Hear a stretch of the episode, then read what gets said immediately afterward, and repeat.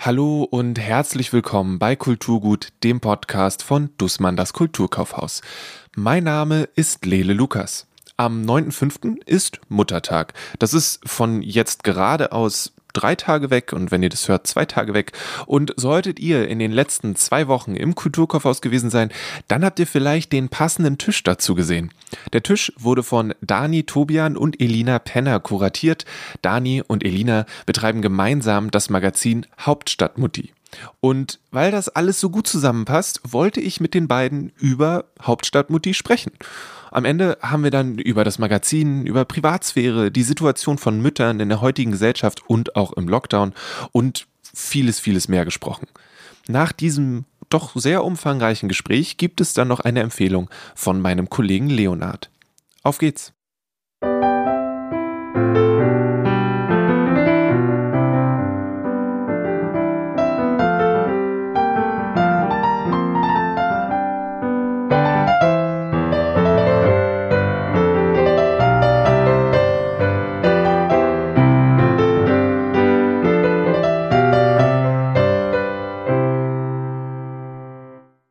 Wer seid ihr überhaupt? Okay, ähm, wer bin ich? Ich bin eine Frau, Mitte 30, die auf dem Land lebt. Und die Eckdaten für die Statistik des Bundesamts sind verheiratet mit zwei Kindern. Und du interviewst uns ja wegen Hauptstadtmutti. Das heißt, die meisten erwarten von mir, dass ich jetzt sage, ich bin Lieselottes und äh, Gustavs äh, Mutti. So stellen sich ja die anderen Mütter immer auch gerne vor. Also ich bin Elina und ich bin eine Frau und ich schreibe im Internet und ich bin außerdem Romanautorin tatsächlich und ich muss mich noch daran gewöhnen, das zu sagen. Aber ich werde nächstes Jahr im Aufbauverlag wird mein Romandebüt erscheinen und das ist für mich, für mein Leben gerade mein größter Aufhänger, weil mich das sehr stolz macht. Jetzt muss ich was sagen, richtig? Hm. Ja, ich bin Dani. Oder auch Dani, also je nachdem, woher man kommt, spricht man es anders aus. Ich bin Anfang 40 äh, und habe auch zwei Kinder. Das eine ist 14 und das andere ist zwei. Ähm, also einen schönen Unterschied. Wir haben auch noch ein Patchwork-Kind. Also ich habe quasi ein sogenanntes Beutekind. Das ist, äh, wird dieses Jahr schon 20. Ja, ich habe, ich, ich, kann mich gar nicht erinnern, ob ich vorher schon mal was anderes gemacht habe, außer tatsächlich Blogs zu schreiben. Aber doch habe ich. Ich äh, komme eigentlich komme ich aus der Informatik-Ecke. Ich wäre ein guter Kerl geworden, durfte ich mir oft anhören. Und äh, ja, seit ich mehr mit äh, Frauen arbeite, fange ich auch mal an, mich zu schminken. Nein, ich weiß auch nicht, wie, wie, was genau interessiert die Leute. Keine Ahnung. Ich bin äh, Mutter und äh, arbeite, wie viele andere auch. Ja, da war schon sehr, sehr viel drin. Ey, vielleicht fangen wir so an. Wir, wir reden ja unter anderem, ähm, weil ihr für das, ähm, jetzt sage ich mal ganz provozierend, für den Blog Hauptstadtmutti schreibt. Was ist das überhaupt? Und warum äh, soll ich das vielleicht nicht unbedingt Blog nennen, sondern vielleicht irgendwie anders? Also vor allen Dingen schreiben wir nicht für den Blog, sondern uns gehört der Blog. Das ist auch okay. das, ähm, das Erste. Wir sind äh, gleichberechtigte Inhaberinnen, wir sind Redakteurinnen, wir sind Sales Managerinnen, wir sind Social Media Managerinnen, wir sind ähm, Programmiererinnen, wir sind unsere eigene PR-Agentur, wir sind ähm, Fotografen und unsere eigene Presse, wir sind alles. Und unsere, vor allen Dingen sind wir unsere eigenen Fotografen. Ähm, und das alles haben wir während einer Pandemie übernommen. Äh, wir haben uns ins gemachte Bett gelegt. Das ist auch ganz wichtig, dass wir das sagen. Isa Grütering ist die Gründerin und sie hat Hauptstadtmutti geboren. Und Hauptstadtmutti wird dieses Jahr zehn Jahre alt. Und in diesen zehn Jahren ist aus einer Website mit coolen Street-Styles von Müttern, was vorher niemand anderes gezeigt hat im Internet, ist eine Plattform geworden, ist ein Magazin geworden, das so viel mehr ist als ein Blog, weil wir oder weil ich, ich rede von mir, ich assoziiere mit dem Wort Blog mediale Produkte, die von Menschen gemacht werden, die ihre Leserschaft mit in den Alltag einbeziehen. Das machen wir nicht. Wir veröffentlichen Inhalte mit einer Regelmäßigkeit, aber die nichts mit unserem direkten Alltag zu tun haben. Das ist meine Definition. Würdest du noch was hinzufügen, Dani? Äh, an sich äh, nicht wirklich. Das ist äh, tatsächlich ganz gut getroffen, dass wir versuchen, Leute mitzunehmen, ohne sie in unser eigenes Leben einzubeziehen. Ähm, aber trotzdem wollen wir sie eben irgendwie dabei haben, ähm, wollen für sie auch greifbar sein, wollen auch irgendwie denen zeigen, dass es, dass wir nicht komplett abgehoben sind, dass wir mit den gleichen Problemen zu kämpfen haben wie viele andere auch, dass wir zwar, dass wir zwar trotzdem privilegiert sind, aber jeder hat eben auch trotzdem auch sein Packerl mit sich rumzutragen. Und wir versuchen das alles irgendwie unterzubringen. Es ist äh, zu zweit gerade mit Kleinkindern zu Hause eine enorme Kraftanstrengung, die nicht immer so gut funktioniert, wie ich mir es wünschen würde, aber wir machen das. Und wir machen das, äh, finde ich, eigentlich gar nicht so schlecht. Ja, ja. ich auch. Elina, du hast m, darauf hingewiesen, dass ihr nicht Menschen in, so sehr in euren Alltag reinholt, wenn ich das. Ist, ist das euch, wieso ist das euch wichtig oder war das eine bewusste Entscheidung? Warum hast du da so genau darauf hingewiesen? Ähm, ich habe einen Ehemann, dem ich da sehr dankbar bin, der von Anfang an darauf geachtet hat, dass ich mit meinen damaligen Hormonen nicht völlig durchgedreht bin. Denn wenn man ein Kind bekommt, gibt es nichts Schöneres, Süßeres und Tolleres als dieses Kind. Und hätte mein Ehemann damals nicht gesagt, äh, nicht unbedingt, dann hätte ich dieses Kind 800 Mal am Tag fotografiert, das ins Internet hochgeladen und jedem gezeigt, wie toll und schön mein Kind ist. Und ähm, das muss ich ganz ehrlich dazu sagen. Inzwischen habe ich mich sehr viel mit dem Thema Privatsphäre. Das finde ich ist ein ganz wichtiger Faktor, dass wir auch, Dani und ich, ganz oft unterscheiden zwischen dem, äh, der Website und auch Instagram. Das sind für uns zwei sehr verschiedene Kanäle und die werden auch verschieden gewichtet bei uns. Und als ich damit angefangen habe, war es 2015 und da war Instagram noch sowas wie eine, weiß ich nicht, Spielplatz im besten Fall. Und das hat sich sehr geändert in den letzten Jahren, äh, sehr seltsam auch geändert, dass es für Menschen völlig normal ist, die, ihr Smartphone auf jeden Moment in ihrem Alltag oder in ihrem Leben zu halten, nicht nur zu dokumentieren, sondern auch zu veröffentlichen. Äh, da ist bei mir ein Gefühl von Angst, aber da ist bei mir auch ein Gefühl von Respekt gegenüber meinem Nachwuchs, der das weder mitentscheiden kann, was ich da im Internet veröffentliche. Und deshalb versuche ich schon vorsichtig zu sein. Mein Leben ist nicht, dient nicht der Unterhaltung der Öffentlichkeit. Ich habe Ansichten und Perspektiven als Mutter, als Mutter mit Migrationshintergrund, ähm, als Mutter, als feministische Mutter. Diese Perspektiven versuche ich aber auf einen gesamtgesellschaftlichen Kontext zu beziehen und nicht, dass mein älteres Kind Nagellack trägt oder so obwohl es ein Junge ist oder irgendwie sowas. Ne? Also das ist dann so, ja. Ich versuche diplomatisch zu bleiben weiterhin. das ist mein Grund. Mein Grund ist, ich glaube, in einem Satz zusammengefasst ist das, äh, was Menschen im Internet veröffentlichen über ihr persönliches Leben, macht mir Angst. Ich glaube, ich kann das noch ähm, so ein bisschen aus meiner Sicht ergänzen, denn ich war tatsächlich ähm, lange jemand, ich habe meine größere Tochter durchaus äh, gezeigt. Ähm, ganz am Anfang gar nicht. Äh, da hatte ich, da gab es, glaube ich, auch noch, ich weiß gar nicht, ob ich da, da hatte ich noch kein Instagram. Ich hatte Instagram ja auch erst relativ spät, weil ich nicht verstanden habe, wofür man das braucht. Das hat sich auch nicht geändert. Ähm, und Das ist richtig.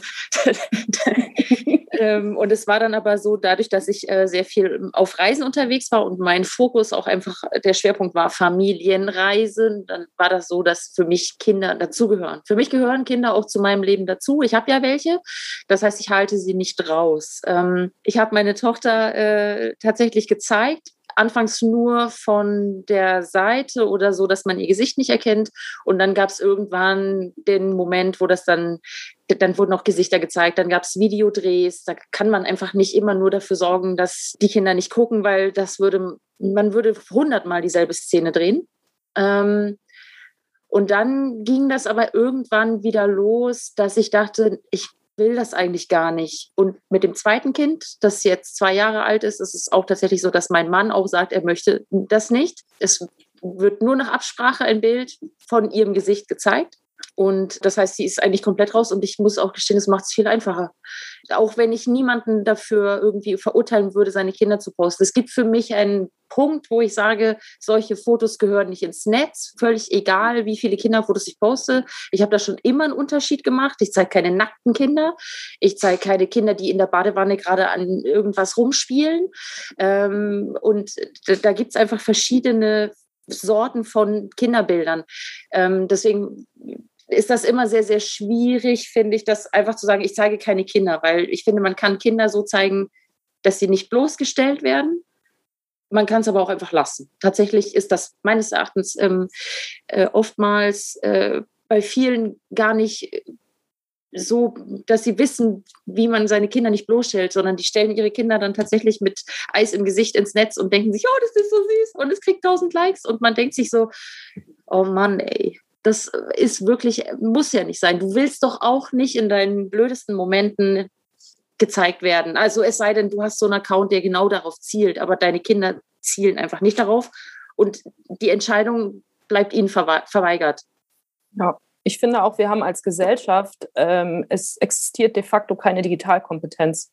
Ob es jetzt ja. Senioren sind, ob es Teenager sind, ob es äh, ähm, äh, Millennials sind, Generation Z oder Generation X. Wir sind einfach die Ersten, die mit diesem Internet, die da reingeschmissen ja. wurden. Und dementsprechend gibt es zwei Sorten es, äh, oder es gibt drei. Es gibt die, die sich auskennen.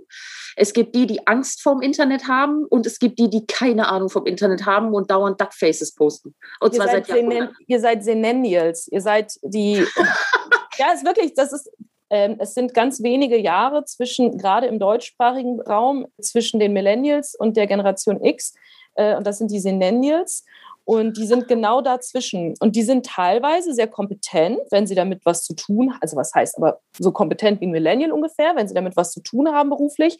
Dann kannst du aber halt jemanden haben, der jetzt im Moment Anfang Mitte 40 ist, der so krass inkompetent ist, was äh, das angeht, weil er oder sie nie damit beruflich was zu tun hat. Nein, ich glaube, dass wir in Deutschland, das ist von mir aus auch gerne eine Clickbait-Überschrift haben, null Digitalkompetenz, die wird nirgends beigebracht. Das siehst du im Kommentarbereich jeder einschlägigen Tageszeitung. Das siehst du überall im Internet. Es gibt keine vernünftige Moderation. Es gibt keine richtigen Berufsbeschreibungen für Community Manager oder für Social Media Manager. Menschen glauben, es ist genau das Gleiche. Und äh, alleine deswegen würde ich sehr viel Respekt davor haben, um auf die Frage zurückzukehren, meinen Alltag im Internet zu teilen, gerade in Deutschland. Hm. Ja, leider, oh, leider. So viele Richtungen. Huiuiui. Ja. Okay. Es äh, ging doch um den Mutti-Tisch. Warum reden wir über Politik? Nein, ich finde es total spannend. Ich, ihr habt gesagt, dass ihr den, die Website, sagen wir es mal so, ähm, übernommen habt mit allem, was da dranhängt, äh, während einer Pandemie. Wie, wie seid ihr da rangegangen an diese an diese Übernahme? Habt ihr das vorher schon viel gelesen und seid dann da ohne Probleme eingestiegen und habt einfach weitergemacht, wo es vorher lief? Habt ihr das komplett umgekrempelt? Haben sich Fans wütend gemeldet, weil ihr Lieblingscontent plötzlich nicht mehr da war? Ähm, wie, wie lief das ab? Ich bin seit 2016 im Team und hat dich gab, mitgekauft. Du hast mich mitbekommen, ja. Du hast mich als Redakteurin mitgekriegt. Genau, ich war einfach seit 2016 Teil des Autorinnen-Teams. Hauptstadtmutti hatte teilweise ein Team, zeitweise ein Team von sieben Mitarbeiterinnen. Ähm, es, ja, und das ist meine Geschichte. Und dann war das, dann ging es eigentlich, dann war Dani der Schritt, weil ich, Isa kam erst auf mich zu, nachdem sie schon mit Dani ein Gespräch geführt hat äh, ich verfolge, also ich kenne Isa tatsächlich schon von Anfang an, weil mein eigenes Blog, das ich habe, ähm, ist älter als Hauptstadtmutti. Meins ist 14 Jahre alt. Ähm, und ich kenne dahingehend, als sie dann gestartet sind, ähm, fand ich es natürlich mega. Es war ähm, was Innovatives, es war was Neues. Endlich hat mal jemand irgendwie Mütter festgehalten und fotografiert und es war super schön. Ähm, und es war nicht, es war irgendwie auch immer total abgefahren, manchmal, also die Klamotten zum Teil. Ich würde sowas, ich bin, ich bin Jeans und Pulli und dann ähm, fotografieren Isa und äh, die damalige äh, zweite Gründerin äh, Claudia und es gab noch eine dritte, deren Namen ich tatsächlich gerade vergessen habe, ähm, fotografieren einfach Mädels, beziehungsweise, Entschuldigung, Frauen mit Kindern, die so heiß aussehen. Und ich dachte, oh, das ist so toll und so inspirierend. Ähm, und es war einfach anders in der ganzen Bloggerwelt, wo auf einmal alle, die schwanger waren, beziehungsweise alle Fashion-Bloggerinnen, die Kinder gekriegt haben, meinten, ich muss jetzt auch einen Blog machen mit Kindern. Ähm, also ich war eine der ersten, die überhaupt einen Blog über Kinder gemacht haben. Also meins war ähm, 2007 äh, habe ich es gegründet und äh, ich habe über Design für Kinder geschrieben. Ähm, und ich meine Hauptstadtmutti kam auch erst vier Jahre, drei Jahre später. Und ich habe dann jedenfalls irgendwann festgestellt, Isa hat keine Zeit mehr dafür, Isa will was anderes machen. Dann haben wir nochmal telefoniert und hat sie so erzählt, dass wir eigentlich müssen wir alle unsere Energien bündeln und was, was Geiles machen. Und dann habe ich irgendwann den Mut gefasst und Isa gefragt, sag mal, was denn mit Hauptstadtmutti? Kann ich das haben? und dann hat sie gesagt, ja, mach mal. Und äh, passenderweise ähm, war ich schon immer großer Elina-Groupie. Ähm, Stimmt. Und die war noch frei. Und, und jetzt machen wir das zusammen. Und das äh, beglückt mich sehr. Ja, und ich muss sagen, weil du auch wegen der Pandemie gefragt hast, ich war eigentlich fertig mit Hauptstadtmutti. Ähm, ich war am Buchschreiben, ich hatte immer Festanstellungen nebenher, in Anführungszeichen. Ich habe nebenher Vollzeit für sowohl Bastei Lübbe als auch äh, Bertelsmann gearbeitet und in auch relativ verantwortungsvollen Positionen. Und ich habe gedacht, dieses ganze Mama-Schreiben im Internet-Ding, stehe ich doch drüber. Und war so beschäftigt auch mit dem Buch. Und dann kam die Pandemie und wir waren vor dem ersten Antrag von Corona-Zuschüssen und wir haben unser Konto angeguckt und die Lieferung von den Fenstern und die Haustüren und man muss auch manchmal einfach mal pragmatisch sein. Und ich habe mir da, aber wirklich, wir haben gesagt, scheiße, was machen wir? Also du sitzt da als zwei Freiberufler in einer Ehe, keiner hat eine Festanstellung, du hast ein Eigenheim, Pandemie, du hast irgendwann, du guckst, wie dein Geld verschwindet und du denkst dir so, was machst du jetzt als nächstes? Willst du dich irgendwo bewerben? Und willst du, es gab keine Aufträge, es gab nichts. Es waren wirklich drei Monate, wo einfach nichts war. Und der Sommer, da kamen dann langsam die Aufträge zurück. Mein Buch war fertig, mein Buch war im Verkauf, meine Agentin hat gearbeitet. Und dann im Herbst, als die zweite Welle kam und diese Diskussion mit Isa und mit Dani und so, habe ich gesagt, ich muss ich brauche ein Standbein, das ich auch gerne übernehme. Also ich möchte jetzt nicht sagen, dass das hier irgendwie meine Notlösung für mein Leben wäre. In der Sekunde, wo mein Buch ein Bestseller wird, bin ich raus oder so. Darum geht es nicht. Aber es, es, wäre, es wäre das gewesen oder ich muss ganz ehrlich sein, ich hätte mich irgendwo als Filialleiterin für einen Supermarkt oder so irgendwann mal bewerben müssen. Weil es ist jetzt auch nicht so, dass ich in einer Gegend lebe, wo Agenturen und Verlage anklopfen und fragen, wann ich mitmachen möchte. gab es Sachen, die ihr verändert habt, Sachen, die ihr reingebracht habt, Sachen, ähm, wo ihr jetzt zurückdenkt und sagt, das war eine richtig gute Entscheidung, dass wir das gemacht haben? Äh, es ist eine schwierig, weil meine Antwort, meine ehrliche Antwort ist, dass ich eigentlich, seitdem wir das übernommen haben, dass wir nur schwimmen und abarbeiten und ähm, noch, wir haben unfassbar viele große, tolle Ideen und Pläne, aber so wenig Zeit und Möglichkeiten, sie umzusetzen. Also ich finde schon. Also wir haben zum Beispiel, was wir konkret gemacht haben, ist, wir haben den Durstdonnerstag eingeführt. Stimmt. Äh, und das gab es vorher wirklich nicht. Und das ist auch nach wie vor interessant, dass Firmen erstmal immer distanziert reagieren. Wenn ich sage, wir wollen als Elternplattform, sage ich dann schon immer, ähm, gerne auch Weine, Spirituosen, Biere vorstellen oder sie testen, Firmen vorstellen, Weingüter bereisen irgendwann mal. Dann kommt erstmal, oh, Mütter und Alkohol. Und dann denke ich jedes Mal, ich verstehe es. Ich, klar, verstehe ich die Kritik oder was auch immer, aber ich so, als Unternehmen sollte euch klar sein, wer Alkohol kauft im Haushalt. ja. Ich weiß nicht, was die glauben, wer Wein kauft in diesem Land, so ganz im Ernst. Nein, also das ist eine konkrete Sache, ist, wir haben Alkohol hinzugefügt und der wurde vorher tatsächlich nicht beworben. Ähm, hm. Und zusätzlich dazu machen wir, aber das ist eine Gefühlssache, ein bisschen mehr Interior als vorher. Aber das ist jetzt sehr auf Themen bedacht. Und ich glaube, Dani und ich haben dieses Gespräch geführt. Wir haben jetzt auch mehr Menschen vorgestellt, immer mal wieder, die keine Kinder haben, aber die entweder zum Beispiel interessante Sachen machen als Unternehmen oder Bücher geschrieben haben, die sich mit Elternschaft auseinandersetzen.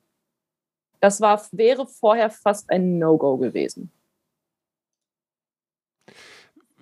Ihr beschreibt es sicherlich auch in dem, in dem äh, Post, aber ich, ich sehe nur gerade die Frage nach, ähm, welcher Wodka wird der Hauptstadtmutti-Winner? Ähm, wie ist es, sowas zu testen?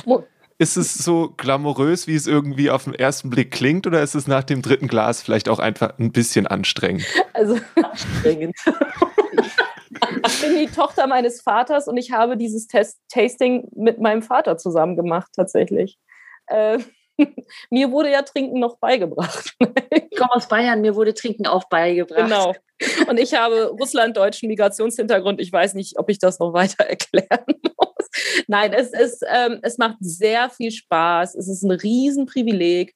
Wir haben uns getroffen bei mir in der Küche. Wir hatten da zehn Wodkaflaschen und wir haben äh, sie alle probiert. Aber halt einen Schluck, ne? nicht mal einen Shot tatsächlich. Und danach hat mein Vater sieben der zehn Flaschen einkassiert als äh, Bezahlung und ist gegangen.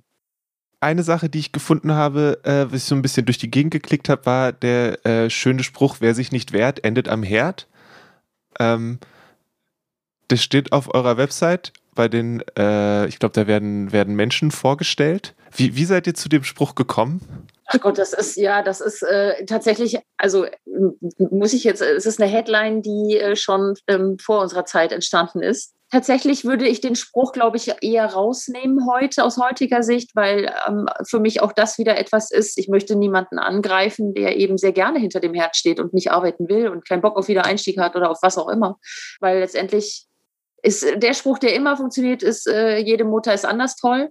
Mhm. Wobei, also das Ding ist, ja, rausnehmen bin ich auch dafür, unterstütze ich, weil es aber eher wieder so ein Ding, weil ich keine Lust habe auf unnötige Diskutiererei. Da gibt es ein ganz, ganz tolles Buch von Barbara Finken und wahrscheinlich ist das auch meine Empfehlung, Die deutsche Mutter, der lange Schatten eines Mythos.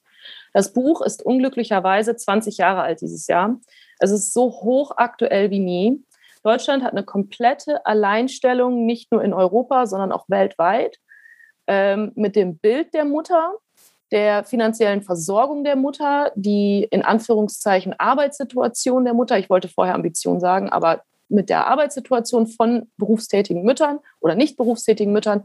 Jede Statistik, die existiert, sei es Teilzeit, Rente, Armut, Besitz, Eigenheim, welche Frau, welche Mutter eingeschrieben ist im, ins Grundbuch von ihrem jeweiligen Haus, ähm, ist so gravierend, meistens bei ungefähr, also mindestens zwei Dritteln oder bei 90 Prozent, ähm, dass deutsche Mütter verdienen kein Geld, gehen nicht arbeiten, ähm, haben eine beschissene Rente und äh, sorgen nicht vor. Das ist, was die Statistik ist. Und in, insofern finde ich den Spruch gut, weil am Herd stehen ist für mich nicht nur Kochen, sondern am Herd stehen ist halt so dieses, kümmert sich um alle anderen, aber nicht um sich selbst. Und das ist etwas, was mich sehr traurig macht. Und ich habe inzwischen, und da ist eine Vorreiterin, ist äh, Alexandra Sukunov von der Brigitte ähm, und auch Gründerin von Brigitte B. Green, die auf Instagram als Alexandra Z unterwegs ist. Alex ist eine sehr laute, sehr wütende Person, die ähm, sehr früh angefangen hat zu sagen, eure individuellen Entscheidungen sind ein gesamtgesellschaftliches Phänomen wenn jede Mutter permanent sagt, ja, aber ich möchte das so oder wir haben als Familie entschieden, dass es so ist und dann verdienen aber 90 Prozent aller verheirateten Frauen unter 2000 Euro, dann ist irgendwas, dann ist es kein, für mich ist es keine individuelle Erscheinung mehr, sondern es ist eine Gesellschaft, die darauf äh, durch das Ehegattensplitting, durch verschiedene andere Maßnahmen, durch eine Herdprämie in Bayern damals äh, darauf zielt, dass Mütter zu Hause bleiben und sich um die Kinder kümmern. Ja. Wenn die das so wollen, natürlich ist das toll. Aber ich frage mich dann halt, ich frage mich wirklich, wie viele von ihnen es wirklich so wollen. Und du hast in Deutschland dann auch die moralische Problematik, dass hier in jedem Lied, in jedem Film, in jeder Vorabendserie, ähm, wie gesagt, ich bin 91 nach Deutschland gekommen, das heißt, ich bin mit ganz viel einfach nicht aufgewachsen. Mein Mann erzählt mir dann immer zum Beispiel von Vorabendserien in Westdeutschland in den 80ern, wo ähm, Mütter die wildesten Sachen halt quasi aufgeben, um für die Familie da zu sein. so. Also du hast halt in Deutschland ganz viel das Mutti-Ding. Es, es wird dir halt hier permanent entgegengeschleudert aus jeder Ecke. Das schlechte Gefühl, das, das Wort Rabenmutter, die Schuldgefühle. Es, es will ja auch nie jemand wahrhaben. Und dann kriegst du wieder einen Shitstorm auf Instagram, aber es ist halt ein deutsches Ding. Es gibt es so nicht in anderen Ländern, nicht so. Dann, äh, ja, äh, schön gesagt, sagen wir es mal so. Und mal anders. Ähm, und wo. Es macht mich auch traurig. Ja, es ist auch schwierig und es macht mich traurig und ich würde mir wünschen, dass Frauen da draußen sitzen und wenn sie, ich finde das total geil. Ich bin halt mit, niemand hat was gegen Kochen oder sich kümmern oder sonst was. Ich weiß auch nicht, ob ich dafür bin, dass Care-Arbeit irgendwie bezahlt wird. Da habe ich mich einfach noch nicht vernünftig mit beschäftigt. Da kann ich nichts zu sagen. Diese ganzen Diskussionen, die dann sehr ins Akademische gehen und sehr in, in eine bestimmte Bubble, da fühle ich mich dann auch nicht wohl. Aber ich weiß, dass ich das hart bezweifle, wenn ich eine von zwei Müttern in einem Kindergarten mit 70 Kindern bin, wo dann halt der Mann regelmäßig abholt oder halt noch mehr abholt. Oder ich dann von einer anderen Mutter bei unserem Tagesvater, von dem jüngeren Kind, ach schön, du bist auch mal hier. Und dann so nach unten zu ihrem Kind, das ist die Mama von XY, die ist nicht so oft da. Das würde kein Vater dieser Welt zu hören kriegen. Nie. Gibt's nicht. Kein Vater würde gesagt werden, ach, ist ja toll, dass du auch mal dein Kind abholst. Es würde auch kein Vater so sagen, übrigens. Das ist, ja, oh. das ist ja eher, ähm, da werden wir ja wieder, dass, dass mhm. Frauen einfach, wir machen das ja selbst. Wir machen das ja, wir sind das. Das sind nicht die Männer. Ja. Oder dass, wenn mein Mann, was weiß ich, die Schwimmsachen vergisst mitzubringen vom Kindergarten, dass ich dann angerufen ja, ja. werde. Oder als ich mich, äh, als ich, die, der Kindergarten wusste in dem ersten halben Jahr, als wir hier gelebt haben, in Nordrhein-Westfalen auf dem Land, dass ich in Gütersloh bei Werdelsmann in einer Vollzeitstelle arbeite und Accounts betreut habe mit einer Auflage von über einer Million. Ich habe einen echten Job gehabt in einer anderen Stadt. Und mein Mann war zu dem Zeitpunkt Arbeitssuchen, beziehungsweise hat er sich halt um das Kind gekümmert und äh, wir sind gerade umgezogen. Und das Kind war damals zwei Jahre alt. Ich wurde wegen jedem Kack auf der Arbeit angerufen. Und ich habe jedes Mal das Telefon, ich bin jedes Mal ins Telefon gegangen, was ist passiert? Nichts. Äh, wir wollten mal äh, das und das. Ich so, gibt es einen Notfall? Und dann haben wir gesagt, nein, es gibt keinen Notfall. Und ich habe jedes Mal gesagt, bitte rufen Sie meinen Mann an. Und habe aufgelegt. Und es über Wochen. Und sie haben es nicht gerafft. Und das ist dann halt so, und das muss auch nicht so sein. Das ist ja wieder etwas, was ich sage. Es geht mir nicht darum, dass jetzt jede Mutter rumläuft und pendelt und äh, ob das 40-Stunden-Modell überhaupt äh, gesellschaftlich tragbar ist, ist dann halt nochmal eine andere Frage. Vielleicht sollte man halt Eltern ermöglichen, dass beide ein bisschen weniger arbeiten. Ne? Das ist auch immer eine Idee, aber es kann ja auch nicht sein, dass, ja, könnte ich ewig drüber ranten, aber dafür gibt es ja Texte. Wie wägt ihr dann ab, ob, ob eben äh, Hauptstadt oder also anders? Wie ist dieser Prozess von was wird ein Artikel? Weil ich, äh, da sind ja, das es gibt ja unendlich viele Themen ähm, und äh, ein kleiner Blick zeigt auch, dass da unglaublich viele Sachen dabei sind. Ähm, wie entscheidet ihr dann, worüber ihr, also weil es gibt Sachen, ich schätze, es gibt so eine Waage zwischen, das beschäftigt mich gerade wirklich sehr und ich muss aber noch über was anderes schreiben oder ich weiß nicht genau, wie, wie funktioniert dieser Prozess? Na, das Schöne ist, äh, dass wir momentan, also wir haben einen Redaktionsplan, aber ich sage mal so, der Redaktionsplan ist sehr flexibel.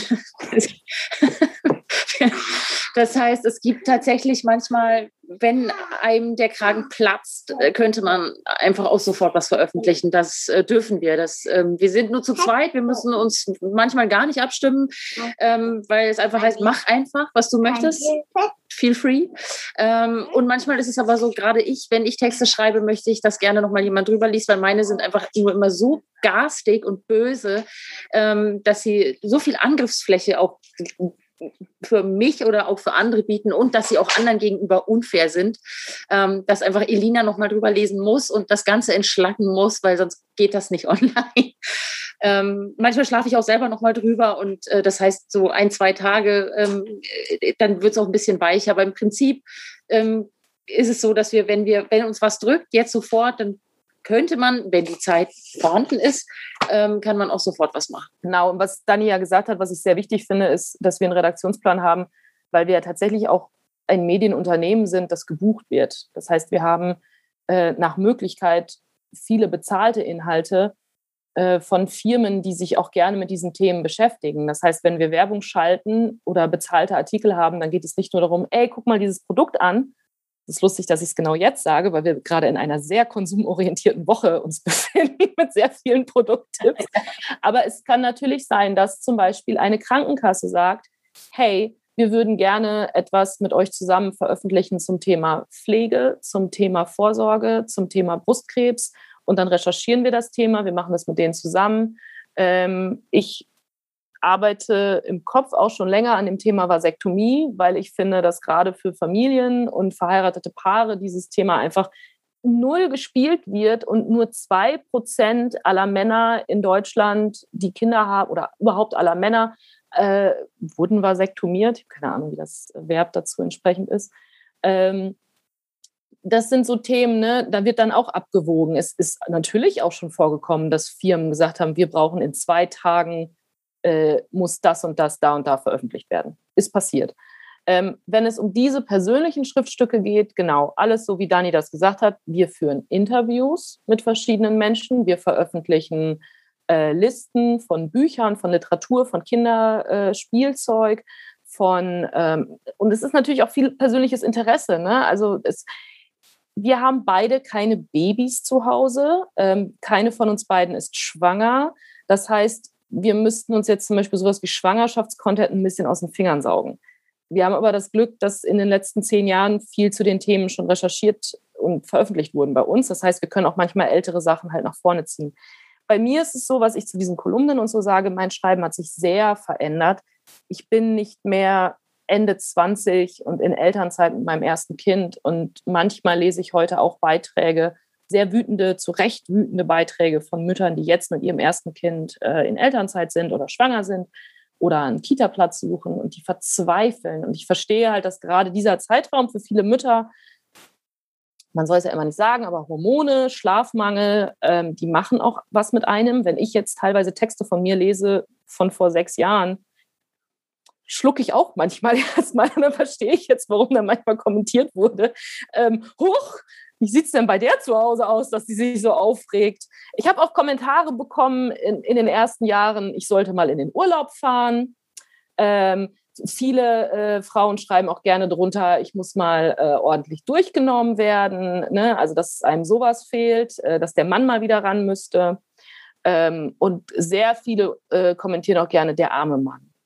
Also wenn ich irgendwie zum Beispiel darüber schreibe, ähm, was weiß ich, irgendein Kack mit Gleichberechtigung oder so. Und dann kommt immer nicht, oh, wie blöd ist denn unsere Gesellschaft? Oder, oh, hm, Patriarchat, ja, hört sich doof an. Nein, es kommt immer der arme Ehemann von dieser frustrierten, hysterischen Frau.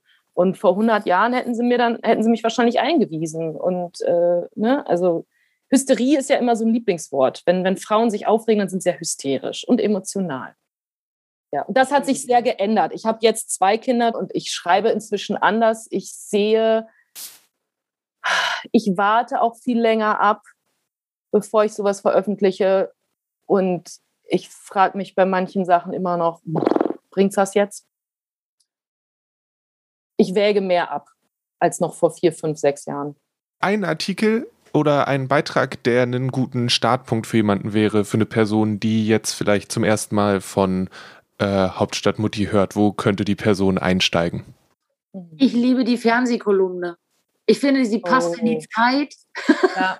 sie ja. passt enorm in die Zeit. Ähm, wir haben eine, nein, nicht wir, sondern Elina hat eine unfassbar gute Kolumne darüber geschrieben, warum es jetzt auch nicht so schlimm ist, Kinder mal vor die Glotze zu setzen, während äh, Pandemie ist. Ja. Ähm, und äh, der hat sehr gut funktioniert und ich finde, ja. sollten eigentlich sollte den die ganze Welt lesen. Der ist viral gegangen, das stimmt. Und also äh, der, der basiert auf einem Post von Daria Daria. Und es, also warum ich die Kolumne auch sehr mag, ist, dass es halt auch viel um migrantische Mutterschaft geht und dass ähm, die zu sagen, dass Kinder verblöden vom Fernseher oder das Fernsehen schlecht für Kinder ist, ist natürlich, ist jetzt blöd, jetzt packe ich die Instagram-Sprache raus, aber es ist halt auch klassistisch weil sehr viele alleinerziehende Mütter, sehr viele Mütter, die nebenher auch noch Angehörige pflegen, äh, sehr viele Mütter, die nebenher drei, vier, fünf Putzstellen haben, haben nicht immer die Möglichkeit, in Anführungszeichen, nicht zu arbeiten. Das heißt, sehr viele Mütter in diesem Land müssen arbeiten gehen. Und es gibt halt eine Struktur und eine Sprache, was ich ja vorhin schon erwähnt habe, ist, dass äh, die gute Mutti zu Hause ist und mittags mit dem warmen Essen wartet und äh, dass es in diesem Land schon manchmal als asozial angesehen wird, wenn Mama halt arbeiten muss, weil das muss ja dann irgendwie eine bestimmte Schicht sein oder so. Und Fernsehen ist in diesem Land halt als asozial verschrien, vor allen Dingen, das habe ich da auch so beschrieben, vor allen Dingen, äh, wenn Kinder vor den Fernseher gepackt werden, weil man das assoziiert mit was? Mit, mit Plattenbau, mit Mehrfamilienwohnungshochhäusern, mit äh, man kümmert sich nicht, es gibt kein Holzspielzeug ähm, und auf den Klamotten sind äh, Bilder von Disney-Figuren drauf oder so. Ne? Also es wird ganz, ganz viel bewertet und Fernsehen ist ein Bewertungsmerkmal, wie viel dein Kind Fernseher guckt. Und ich mir ist wirklich die Kinnlade runtergegangen, wenn ich da noch eine Mutter im Internet hätte hören müssen, die gesagt hat, ich habe jetzt auch mal eine Ausnahme gemacht und heute durfte mein Kind 45 Minuten Fernseher gucken. Und dann dachte ich mir so, okay, gut, äh, ja, hier läuft jetzt irgendwie Netflix seit, ich weiß nicht, 7.30 Uhr, weil wir arbeiten müssen. Und dann denke ich mir immer so, wie viel, wie privilegiert musst du gerade sein, dass, dass du dich entscheiden kannst, wie viel dein Kind gerade Fernseher guckt. Weil wenn es keine Kinderbetreuung gibt und du hast eine Festanstellung, wie viele Chefs oder Chefinnen finden es geil, dass du sagst, nö, ich kann heute nicht arbeiten. Das ist Pandemie. Aber, aber hey, du hast doch Kinderkrankentage, Geld. Genau. Kinderkrankentage und Urlaub hast du doch gefälligst auch. Den kannst du dir doch bitte nehmen. Auch das. Und du, du wolltest die mal, Kinder. Das muss doch mal reichen. Ja, du und wolltest ja, die Kinder. Weißt, du wolltest die Kinder. Niemand hat dich gezwungen, Kinder zu kriegen. Ich war tatsächlich im ersten Lockdown, habe ich, äh, bis ich äh, geschnallt habe, ich musste erstmal ankommen, da dass mein Kind jetzt zu Hause sitzt. Ähm, das habe ich erstmal, habe ich das nicht verarbeiten können, dass mein Leben, wie es war, jetzt erstmal vorbei ist. Wie hast du nicht Stundenpläne mit sechs Farben gemacht und wann welche Aktivität? Es haben Mütter Stundenpläne veröffentlicht. Ich dachte, ich werde nicht mehr. Bloggerinnen, so, jetzt kriegen wir unseren Shitstorm hier. Bloggerinnen haben Pläne veröffentlicht, wo sie gezeigt haben, wie sie den Tagesablauf der Kinder organisieren, damit der genauso ist wie im Kindergarten. Ich so, das ja. ist total toll. Ich glaube, ich glaube, für die, für die Kinder ist das eventuell tatsächlich, also gerade für Kleine ist das ja, also schön. Ist das, ja. So, und alle festangestellten Mütter, ich rede ja, also für mich gibt es ja immer Menschen, ich finde das immer so geil, dass Leute bei Bloggern äh, dann denken, und jetzt rede ich wirklich von Familienbloggern, äh, die das so teils als Business machen, aber teils irgendwie in der Elternzeit sind und ein bisschen veröffentlichen oder ein bisschen schreiben. Und die produzieren ja auch keinen anderen Content als das, was ihnen im, in ihrem Alltag passiert. Und das heißt, da passiert nicht viel Recherche. Ich rede jetzt nicht von großen, etablierten, ich weiß es nicht, Familienseiten, sondern ich rede halt auch von dem Instamam-Phänomen. Und wenn die sowas wie einen bunten Stundenplan veröffentlichen, wer guckt sich das denn an? Das gucken sich reguläre Mütter an, die in, festangestellt in einem Drogeriemarkt arbeiten oder, oder in der Pflege und die gucken sich an und mir kommt das zynisch vor. Ich meine, ich rede natürlich jetzt auch nicht für alle, aber ich wollte einfach nur sagen, dass es ist ein Unterschied zwischen den Menschen, die die Inhalte veröffentlichen und die Menschen, die die Inhalte konsumieren. Und die Menschen, die die Inhalte konsumieren, du fühlst dich, ich finde schon, dass du eine Verantwortung hast jedes Mal, wenn du was veröffentlichst. Und das ist das, was Danny vorhin meinte. Der Spruch mit dem Herd, warum wir ihn entfernen wollen würden, wäre, ich möchte niemanden angreifen, ich möchte aber auch niemanden unter Druck setzen. Das heißt, ganz oft, wenn wir was schreiben, sagen wir dann, wenn das für euch super ist, bitteschön. Und es fällt auf, dass es das ein bisschen entspannt, seitdem wir immer wieder dazu sagen, das ist kein Muss, man muss das nicht machen, dann macht es halt so. Und es gibt so viele Accounts, die sagen, äh, diese Wolldecke irgendwas, ne? Also so selbst keine andere. Keine andere. Selbst wenn wir ein Styling machen, schreibe ich ganz oft davor, Übrigens, diese Second-Hand-Läden haben Online-Shops. Ihr könnt bei Humana, ihr könnt bei eBay Kleinanzeigen. Ne? Also ich versuche immer auch Alternativen zu zeigen, selbst wenn wir eine Kooperation mit einem Bekleidungsdings machen. In zehn Jahren digitale Medien ist echt viel passiert und das gilt auch für ein Magazin wie Hauptstadtmutti. Also ich würde sagen, zehn Jahre Hauptstadtmutti äh, sind auch zehn Jahre mediale Entwicklung im Internet. Und da hat sich viel getan, es hat sich viel geändert, es gibt viele Strömungen und es gibt ähm, sehr, sehr viele Menschen, Eltern im Internet, die Dinge veröffentlichen. Und ich finde, dass ganz oft achten diese Menschen nicht darauf, ähm, wie sie eigentlich mit ihrer Community sprechen oder wie sie Menschen unter Druck setzen. Es ist auch für mich, ist, was für mich noch wichtig ist, ähm, da bin ich ähm, tatsächlich äh, sehr streng und garstig. Äh, ich finde immer, dass es wichtig ist, dass man seine Quellen checkt. Äh, mehrfach. Mhm. Wir, weil wir als Blogger eigentlich, wir haben keine Sorgfaltspflicht, wir können schreiben, was wir wollen ja. und das im Internet verteilen. Und es ist eigentlich völlig egal, ob das richtig ist oder falsch. Und das ist eigentlich in meinen Augen in gewisser Weise äh, falsch, also ein Fehler, dass das so einfach machbar ist. Und deswegen versuche ich, dass wir wenn wir was veröffentlichen, dass wir zumindest die Quellen irgendwie nochmal checken. Das ist natürlich bei Statistiken, man, jeder versteht die Statistik so, wie er sie verstehen möchte. Ähm, das kommt leider noch dazu, aber wir versuchen schon nicht irgendwie nur eben irgendwas zu schreiben, sondern schon, dass es was, dass es Hand und Fuß hat. Ja. Das gehört einfach dazu. Es gibt zum Beispiel bei Instagram für uns so ein bisschen so eine interne Regel, wenn es um Skandale, Politik-Sachen geht, wir warten mindestens 24 Stunden. Weil ganz oft kommen neue Seiten dazu. Ähm, wir haben auch schon, es gab auch schon Momente, wo wir etwas geteilt haben, was sehr klug und cool wirkte. Und dann haben ja. wir nach zwei Tagen gemerkt, oh, das war gar nicht so klug und cool. Und da gibt es noch andere Aspekte zu diesem Ding. Ähm, da kann ich zum Beispiel als Beispiel auch bringen, ähm, Dani war in einem digitalen Detox zu dem Zeitpunkt aber ich habe mich sehr bewusst dazu entschieden, äh, zu Pinky Gloves absolut nichts zu veröffentlichen. Ähm, nicht mal ein lustiges Meme, weil spätestens nach 24 Stunden, als dann diese meine persönliche Deadline abgelaufen ist, wo ich mir dann überlegt habe, okay, sollte man was posten oder nicht, ähm, dann war der Shitstorm schon bei Mordandrohungen gegenüber zwei Kerlen, die dumm genug waren, ein bescheuertes Produkt zu entwickeln, aber nicht mal ansatzweise das verdient haben, was ihnen widerfahren ist. Und ich weiß nicht mal, was das, was das für ein Hashtag ist. Ich habe immer noch keine Ahnung. keine Ahnung. Du hast nichts, nichts verpasst. verpasst. Gar nichts. Aber es geht halt in andere Richtungen. Ne? Es geht darum, wenn Einzelpersonen, ähm, es gibt halt wieder diese Instagram-Sprache, aber dieses Outcalling, ähm, es ist ein, wirklich ein Trend geworden in den letzten Monaten, Einzelpersonen zu outcallen, ohne vorher das Gespräch mit ihnen zu suchen. Es gibt äh, Menschen in Social Media, die wir kennen oder Bloggerinnen, die wir kennen, die Angst davor haben, sich zu irgendwas zu äußern, weil sie Angst vor dieser Konsequenz haben könnten. Es ist seltsam geworden, wirklich. Und ähm, das ist Pinky Gloves. Es geht aber auch in die Richtung natürlich, äh, dann in die extreme Richtung, was äh, Jasmina Kunke von Quattro Milf äh, passiert ist, die umziehen musste aufgrund von ähm, Todesandrohungen, Mordandrohungen, Vergewaltigungsandrohungen aus der rechten Szene.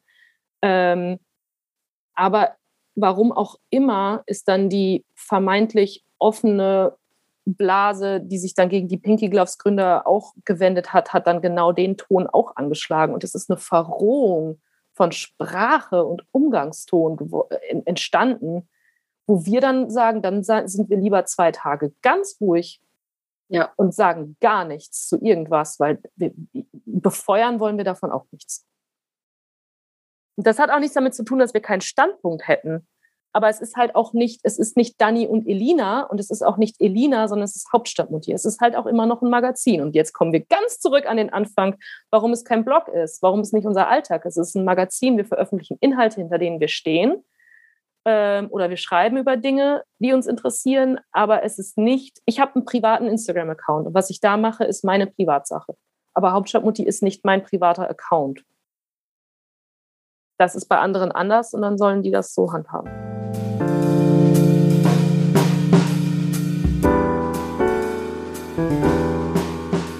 Ich finde, das ist was, worüber ich zum Beispiel oder generell nicht so viel nachgedacht wird, aber es ist vollkommen logisch, dass sich hinter einer Website mit einer gewissen Größe immer noch viel mehr verbirgt, als Mensch von außen sieht. Und dass da auch immer Menschen dahinter sind. Und ich finde es wichtig, sich das immer mal wieder ins Gedächtnis zu rufen.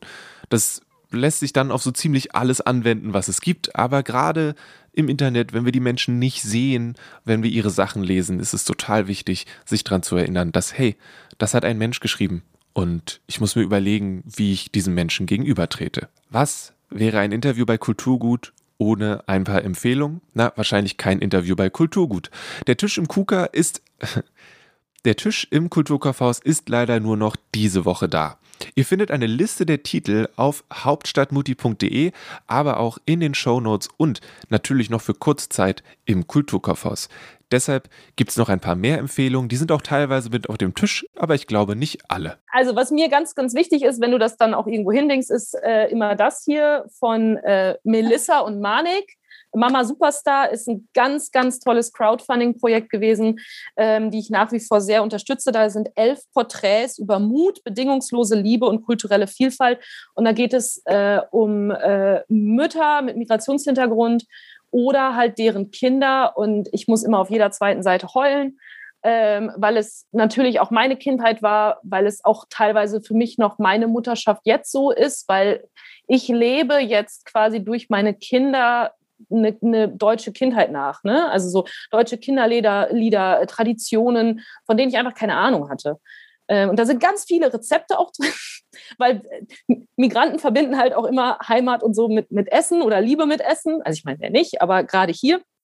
Und äh, es sind ganz viele tolle Anekdoten und es ist lustig. Es ist ein unterhaltsames Buch. Es ist, geht auch hier wiederum positive Aspekte von migrantischer Mutterschaft in Deutschland. Das heißt Mama Superstar. Ähm, und dann habe ich noch auch ein ganz tolles äh, Philosophinnen. Er wollte Tipps. Ich mache auch nur die zwei.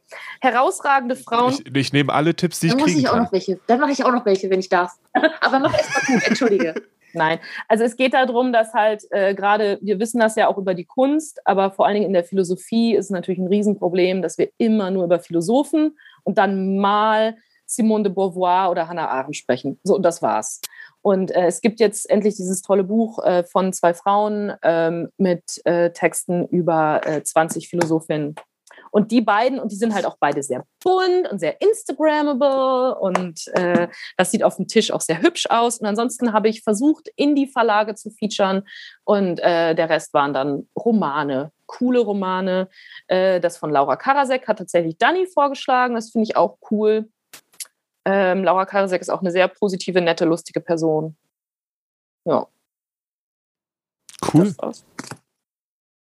Ähm, dann ich, was ich vorschlage, also was ich, äh, eins meiner Lieblingsbücher aus dieser Liste, ich versuche es, ich hoffe, das Kind schwatzt nicht dazwischen, ähm, ist unter anderem das Wow Mom Buch von Lisa Herrmann und Katharina Nachtsheim, weil es tatsächlich ähm, als ich das zweite Kind gekriegt habe, war ich durchaus alleiner, als ich dachte. Mehr alleine, mehr einsam ist das richtige Wort. Einsam war ich.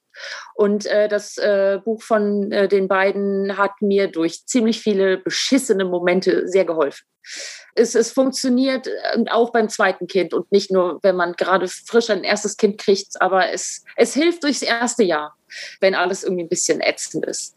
Äh, weiter, für mich gehört noch dazu, weil ich ihn einfach, ich mag sie, ich liebe sie beide. Martin Suter und Benjamin von Stuckrad-Barre, meine, meine Helden. Ähm, die sind auch mit alle sind so ernst geworden, sitzen sie jetzt in einem Buch und unterhalten sich. Sie machen nichts anderes als quatschen. Und ich liebe es. Es ist so lustig, weil sowohl Martin Suter ist einfach ähm, ich würde gerne sagen, die, der, der ist, äh, der schreibt äh, Ich habe alle Bücher von Martin Suter gelesen, weil ich sie alle liebe. Das gleiche gilt für Benjamin von Stuckrad-Barre. Ich mag die beide. Das gleiche gilt für Benjamin von Stuckrad-Barre, genau. Äh, und was mich nachhaltig beeindruckt hat, das hat mir tatsächlich Elina vorgeschlagen und dann habe ich es mir einfach gekauft, ist von Sophia Renaud Pessard, Die Männer in meinem Leben. Es geht sehr viel um Sex. Nicht schön, dass du jetzt sagst. das ist ein gutes Timing. Das war perfekt.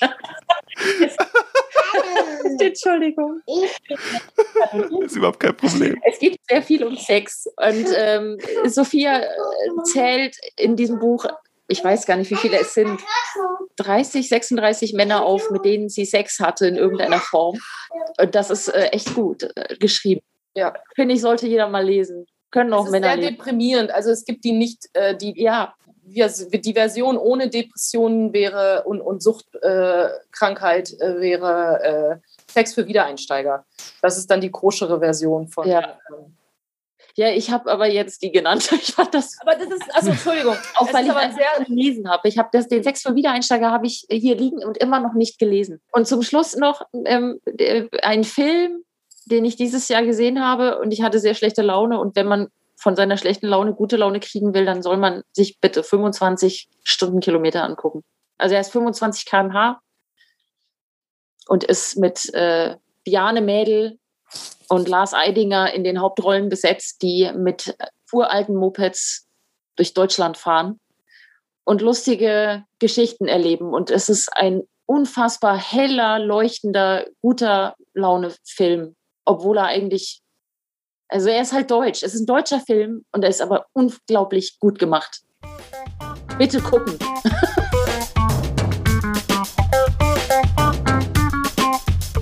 Neben Elina und Dani hat mein Kollege Leonard ebenfalls eine Empfehlung zum Thema mitgebracht. Sie ist aber ein kleines bisschen anders als vielleicht erwartet. Es geht um die Mutter, aber die Mutter ist gar nicht da. Es ist eigentlich ein Vater-Sohn-Roman aber der Titel heißt auch Der Name seiner Mutter. Das ist ein Buch von Roberto Camuri. Ähm, ist im Frühjahr im Verlag Antje Kunstmann erschienen. Ähm, ist ein ziemlich schmaler Roman mit 200 Seiten und dreht sich eigentlich um die Abwesenheit einer Mutter. Und die Sehnsucht, ähm, die das auslöst.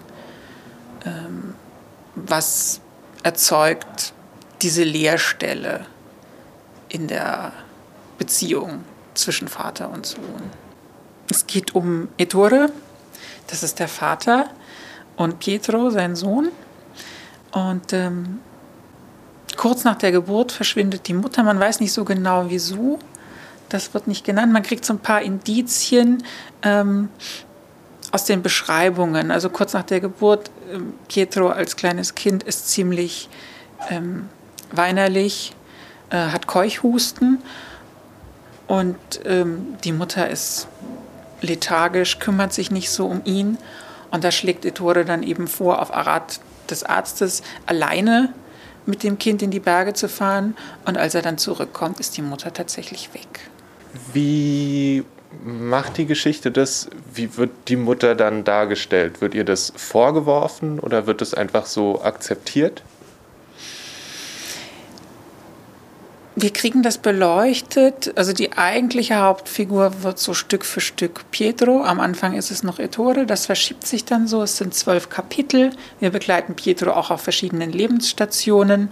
Ähm, also wirklich vom äh, Kleinkind über eine Episode in der Schule, ein Fest, ähm, seine Studienzeit in der Stadt, bis er dann am Ende selber Vater wird. Das Buch sucht aus der Perspektive dieser beiden Männer und zusätzlich ähm, der Eltern der verschwundenen Mutter, äh, Esther und Livio, die auch diese Leerstelle empfinden.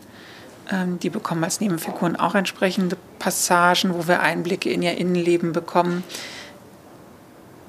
Da wird der Schmerz eigentlich eher fühlbar. Die Erinnerung, ähm, Ettore hat äh, zunächst noch ein Nachthemd seiner Frau und ein paar andere Sachen ähm, dass er dann aber schließlich verbrennt, um sich nicht mehr so zu erinnern. Aber es funktioniert nicht, weil er in den Augen seines Sohnes äh, immer wieder seine Frau sieht.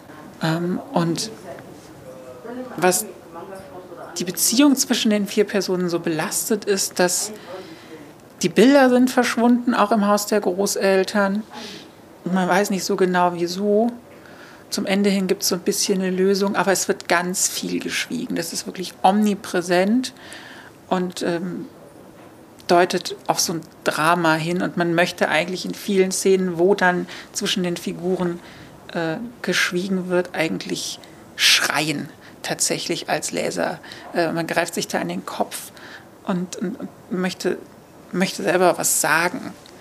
Das war so eine, eine Wirkung, die ich auf jeden Fall festgestellt habe, weil das äh, richtig wehtut an einigen Stellen. Es sind auch häufig dann sehr, sehr kleine und stille Szenen und Momente, als Pietro zum Beispiel mit, mit Miriam, die dann seine Frau wird, ähm, im Haus ihrer Eltern ist und ein ähm, Familienporträt sieht, sie und ihre beiden Eltern. Das nimmt er dann in die Hand und ähm, drückt es so, dass es schon anfängt zu knistern. Er wird es am liebsten kaputt machen. Er sieht dieses, diese heile, glückliche Familie, was er irgendwie nie hatte.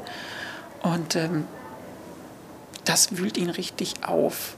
Auch Gewalt spielt immer wieder eine Rolle, auch zwischen Vater und Sohn. Und es wird dann einfach nicht drüber gesprochen. Du hast jetzt gesagt, das war aufwühlend. Fasst es das zusammen, wie das auf dich gewirkt hat? Oder also war das frustrierend? Das klingt so ein bisschen frustrierend auf so eine Art und Weise. Und ich frage mich, ob das dann für dich auch so war. Frustrierend fand ich es eigentlich nicht. Es hat eher so eine mitfühlende Wirkung gehabt. Ne, ich hatte ja schon gesagt, irgendwie hätte man gerne mal eingegrätscht. Ähm, es ist ja auch eine Entwicklungsgeschichte bis hin zur eigenen Vaterschaft, dem Versuch, es dann besser machen zu können, dem Kind eine Mutter zu geben. Es ist eine sehr klare Sprache. Man spürt diese fortwährend offene Wunde bei den Figuren. Das nimmt dann schon mit, frustriert aber irgendwie nicht. Aber es, es, es bewegt ziemlich. Vielleicht ist es auch so ein bisschen dadurch abgemildert, dass es zweiter Bestandteil des Buches auch die Kulisse ist. Das ist äh, die Po-Ebene, also das kleine Dorf Fabrico, äh, wo Kamuri auch herkommt, wo er seinen ersten Roman, der nicht ins Deutsche übersetzt worden ist, auch schon hat spielen lassen. Ähm, und auch so eine Beschreibung der Landschaft liefert. Ähm, das gibt dem Ganzen so ein ruhiges Setting, manchmal auch bedrohlich. Immerhin sind die Berge im Hintergrund, das Wetter spielt gelegentlich eine Rolle. Es ist eine Erdbebenregion. Das sind Dinge, die so am Rande aufreißen, nie aufdringlich, aber das setzt äh, so kleine Akzente. Oder die Mangoldtorte kannte ich gar nicht, habe ich dann mal geguckt. Ein kiechartiges Gericht, ähm, was aus der Region eben auch kommt und wo man dann auch Lust hätte, das mal nachzumachen. Also auch so ein bisschen äh, Regionales. Ähm, spielt auch mit rein, was so ein bisschen die Sehnsucht auch weckt, sich mal die Landschaft anzugucken, gerade jetzt sowieso. Du hast auch ein Stück mitgebracht, was du gern vorlesen wolltest? Ich habe tatsächlich eine Stelle mitgebracht, die so ein bisschen das Ganze auf den Punkt bringt. Auch so ein bisschen gespenstisch ist. Zu viele Dinge würde er ihn gern fragen. Ihn, seine Großeltern, die Freunde seines Vaters, einfach alle, die sie gekannt haben. Er hätte gern einige Anhaltspunkte, winzige Indizien, nur um sicher zu sein, dass es diese Frau, seine Mutter, tatsächlich gegeben hat, dass sie einmal eine reale Person gewesen ist und nicht nur ein Phantom, von dem man nun erwartet, dass es in diesem feinen Nebel vor den Ruinen seiner Vorstellungskraft erscheint. Ein Phantom mit langen, offenen Haaren stellt er sich vor, mit scharf geschnittenen Zügen, denen ähnlich, die er jeden Morgen im Spiegel sieht. Er hofft, dass es sich zeigt, stellt sich vor, dass es ihm die dünnen Arme entgegenschreckt, wartend, regungslos. Das Phantom seiner Mutter steht jetzt vor ihm. Die Augen glänzen in der Finsternis dieser Nacht, sie versprechen Ruhe und Zukunft und Heimat. Es sind die gleichen Augen wie seine. Das ist auch das Einzige, äh, weil es ja keine Fotos gibt. Er bekommt äh, dann vom Großvater mal eine Fotografie ähm, von seiner Mutter ähm, und ihm. Und die Augen sind ähm, einmal das, was den Vater ja die ganze Zeit an seine Frau erinnert, aber auch das Einzige, was, was Pietro so tatsächlich so von ihr irgendwie hat. Das zieht sich als Motiv durch. Wo bist du am Ende gelandet, was, was diese, diese Rolle angeht, der Mutter für das Buch? Ist es was, wo, sie, wo klar wird, wie sehr sie fehlt oder wo klar wird, na, geht auch ohne? Wo bist du da gelandet? Ich glaube, dass es dass das Buch vor allen Dingen, und das würde ich dann nicht den Geschlechtern zuordnen wollen, aber dass es gewisse, mm, einen gewissen Raum für Gefühle braucht, dass man das nicht verschweigen darf. Das, glaube ich, ist eher das, was ich stark machen würde.